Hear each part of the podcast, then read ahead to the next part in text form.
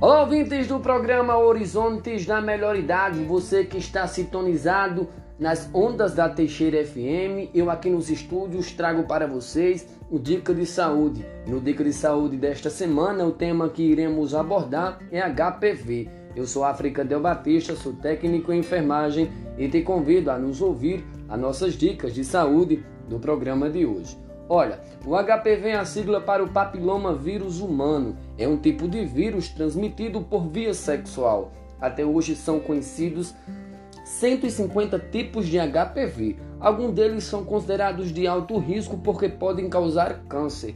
Para o contágio, não é necessário nem a penetração, como a lesão pode estar fora da área de cobertura da camisinha.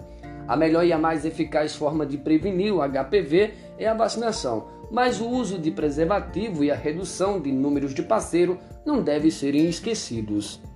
Entenda um pouco sobre o HPV. Olha, o HPV trata-se da sigla para o papiloma vírus humano. Até hoje são conhecidas mais de 150 tipos de HPV. Cerca de 40 deles podem infectar o trato onigenital, a área que compreende o ânus e a genitália. Quais são as formas de transmissão?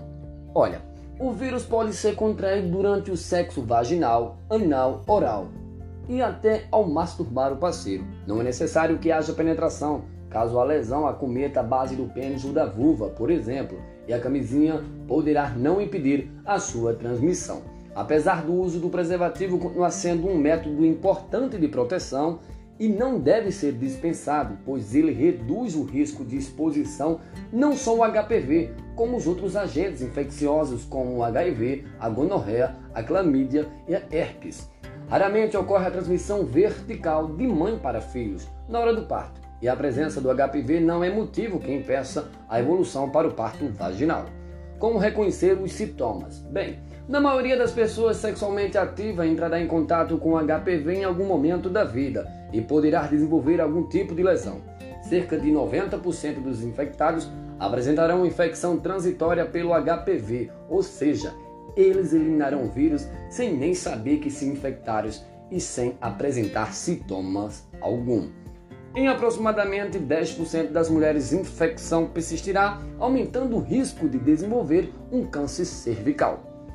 Uma minoria dos indivíduos infectados pelo HPV, 1%, apresentará as verrugas genitais, também conhecida como condiloma acuminado, a infecção clínica pelo HPV. Tais verrugas não estão associadas ao desenvolvimento do câncer do trato genital. Os riscos para a sua saúde. O contato com o HPV pode acontecer já na sua primeira relação sexual. Em geral, isso não causará nenhum problema, já que na maioria das vezes ele será eliminado pelo sistema imunológico. Entre as mulheres, as verrugas podem ser visíveis na vagina, na vulva ou no colo do útero.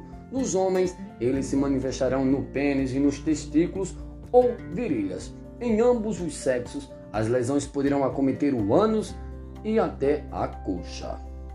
Muitas pessoas têm se perguntado se existe tratamento para o HPV. Bem, não existe um tratamento específico para eliminar o vírus, mas é possível tratar os problemas por eles causados, lesões clínicas, verrugas e subclínicas, aquelas que não são visíveis a olho nu. Como prevenir o HPV? Apesar do uso do preservativo ser essencial para se proteger do HPV e de outras IST, a melhor e mais eficaz forma de prevenção do vírus é a vacinação, especialmente antes do início da atividade sexual. Por isso, ela é geralmente indicada pelo pediatra, mas o ginecologista também poderá fazê-lo. A vacina é distribuída gratuitamente pelo SUS, Sistema Único de Saúde, não requer autorização prévia dos pais ou responsáveis e é composta por duas doses com intervalo de seis meses entre a primeira e a segunda aplicação. Olha, quem deve tomar a vacina contra o HPV? Meninas de 9 a 14 anos, meninos de 11 a 14 anos após os 15 são três doses. Pessoas com HIV positivo, transplantados entre 9 e 26 anos, recebem três doses da vacina.